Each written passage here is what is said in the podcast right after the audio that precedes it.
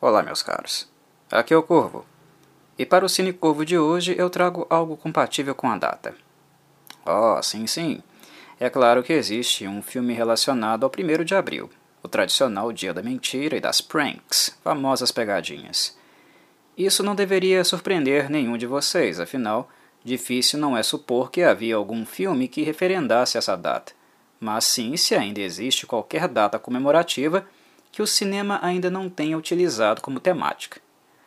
A sétima arte é implacável para utilizar tudo o que ela pode para construir um produto mercadológico. Ela sempre dá um jeitinho.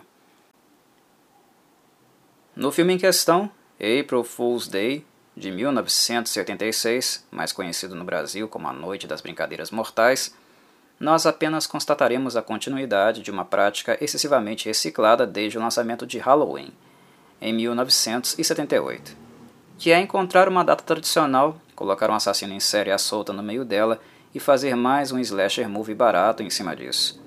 Na tentativa de conseguir fazer dinheiro com uma fórmula que oito anos depois já estava bastante saturada. Culpa dos próprios estúdios, verdade seja dita. Após o sucesso de Halloween, uma verdadeira enxurrada de filmes foram feitos usando ideias similares, mas sem qualquer refino. Vários investidores tentaram embarcar na fórmula de sucesso e assim fazer dinheiro fácil, lançando dezenas de títulos anualmente e sem qualquer valor agregado, filmes abismalmente inferiores a Halloween. Isso acabou por saturar rapidinho a onda dos slashers. Em 1986, as pessoas já não aguentavam mais filmes dessa natureza, visto a previsibilidade. Quando Michael Myers apareceu em 78, era ainda uma novidade, algo interessante de assistir Após ele, apenas víamos copycats, sem muita coisa nova para oferecer. Mas é aí que mora o detalhe. Este filme, April Fool's Day, está totalmente ciente disso. Há muitos produtores tapados no cinema, cujo único interesse é o financeiro. Caso sejam solicitados para pensar um pouco fora da caixinha, terão bastante dificuldade, farão verdadeiras trapalhadas por não estarem muito acostumados a pensar conceitualmente um pouquinho que seja. No entanto, este não é o caso de April Fool's Day. A Paramount, mesmo estúdio que popularizou a série Sexta-feira 13, foi quem desenvolveu o projeto do filme.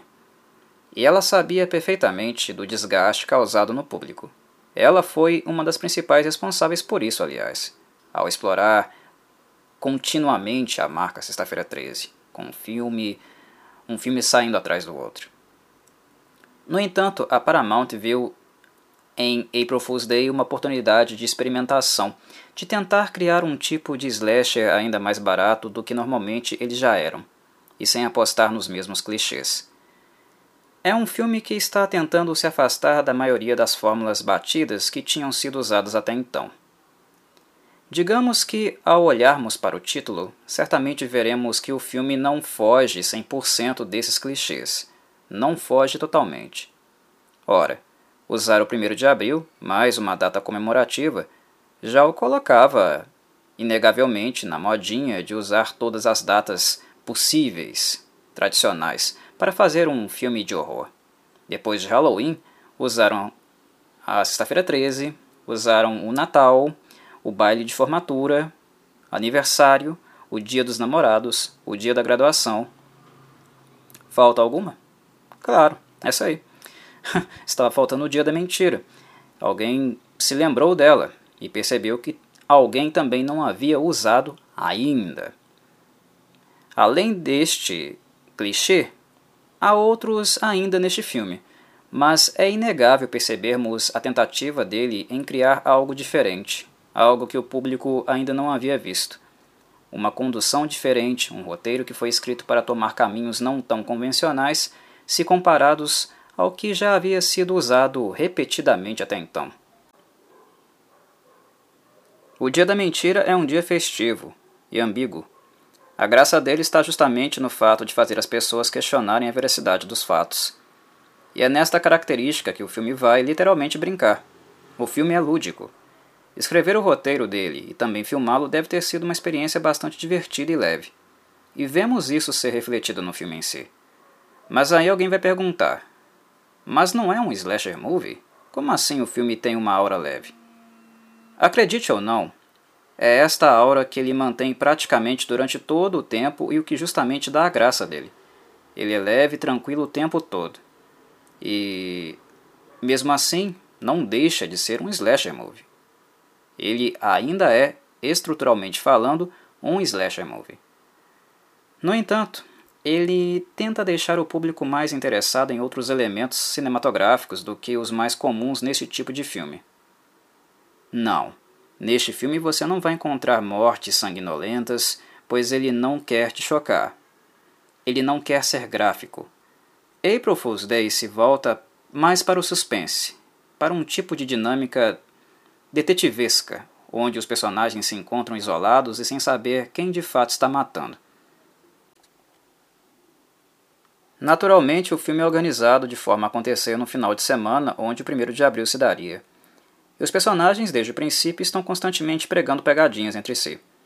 E elas são muitas, das mais variadas. Acidentes físicos, lâmpadas que, ao serem apagadas, acendem outras automaticamente, balões de pum, maçanetas que se soltam e deixam pessoas trancadas dentro do quarto, cadeiras com perna móvel e que fazem quem se senta cair no chão, vinagre sendo servido no lugar de champanhe e por aí vai. Isto acontece o tempo todo, e, em virtude disso, o filme é repleto de risadas constantes por parte dos personagens que organizam e caem nas pegadinhas. O ambiente escolhido para isso é bastante controlado, e isto é importante de ressaltar. O filme acontece numa ilha, na casa de uma atriz rica chamada Muffy, que convida seus amigos, longe de serem ricos como ela, para passarem um fim de semana lá. É literalmente uma ilha. A única forma de acesso é por uma balsa e a comunicação com o mundo externo é bastante limitada. Ou seja, se desse alguma merda, o cenário para a catástrofe já estaria perfeitamente montado, não é mesmo? Para um slasher movie, é um cenário bastante conveniente, visto que as pessoas não teriam para onde correr e ficariam mais expostas ao agressor. O plano de Muffy é se divertir e também proporcionar o máximo de diversão para os seus convidados.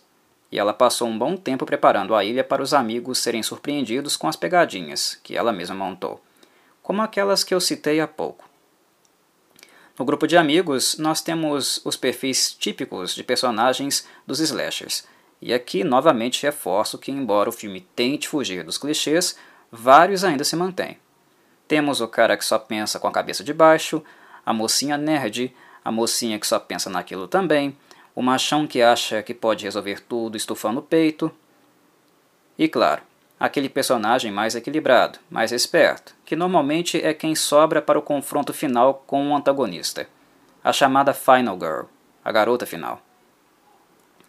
Aqui, a garota final é interpretada pela loirinha Amy Steele, aquela mesma que fez Ginny a Final Girl de Sexta-feira 13, parte 2, alguns anos antes. Amy, como já havia trabalhado com a Paramount e teve uma experiência positiva, foi convidada novamente. Como eu já havia mencionado no vídeo que fiz para Sexta-feira 13, parte 2, a carreira de Amy no cinema não decolaria, o que fez com que ela fosse estudar psicologia, graduasse e exercesse a profissão, coisa que ela faz até hoje. Representar o papel da personagem de maior bom senso sempre foi algo natural para ela, digamos. E neste filme, é como se estivéssemos acompanhando a Ginny de Sexta-feira 13, parte 2, novamente. O personagem dela é o mais centrado, mais atento e o menos imaturo entre todos. Mas, diferente dos slashers mais comuns, April Fool's Day não foca muito em um único protagonista. Nesse sentido, o holofote não fica excessivamente em Amy Steele. O filme procura focar no grupo, distribuir protagonismo e, sendo assim, praticamente todos os amigos terão um tempo de cena parecido para exibirem suas personalidades. E isso é algo que diferencia um pouco April Fool's Day dos demais filmes do gênero. Os personagens aqui não apenas servem como carne para o abate, para serem brutalmente assassinados e satisfazer assim os apreciadores do gore. Como eu falei antes, este filme não se apoia nas mortes.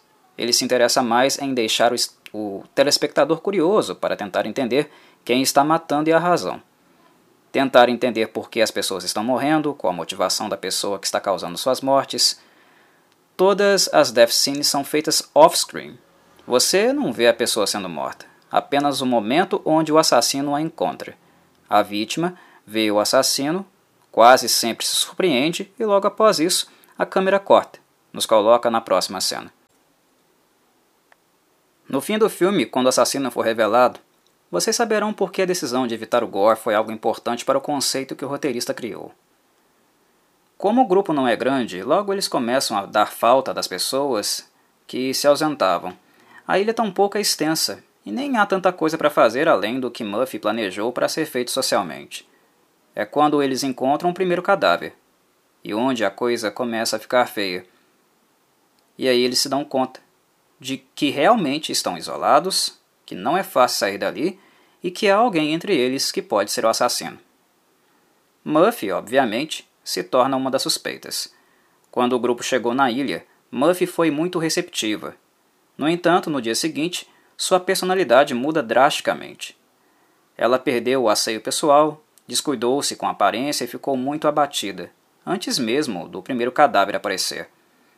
É uma abrupta transformação, não apenas física, mas também de personalidade.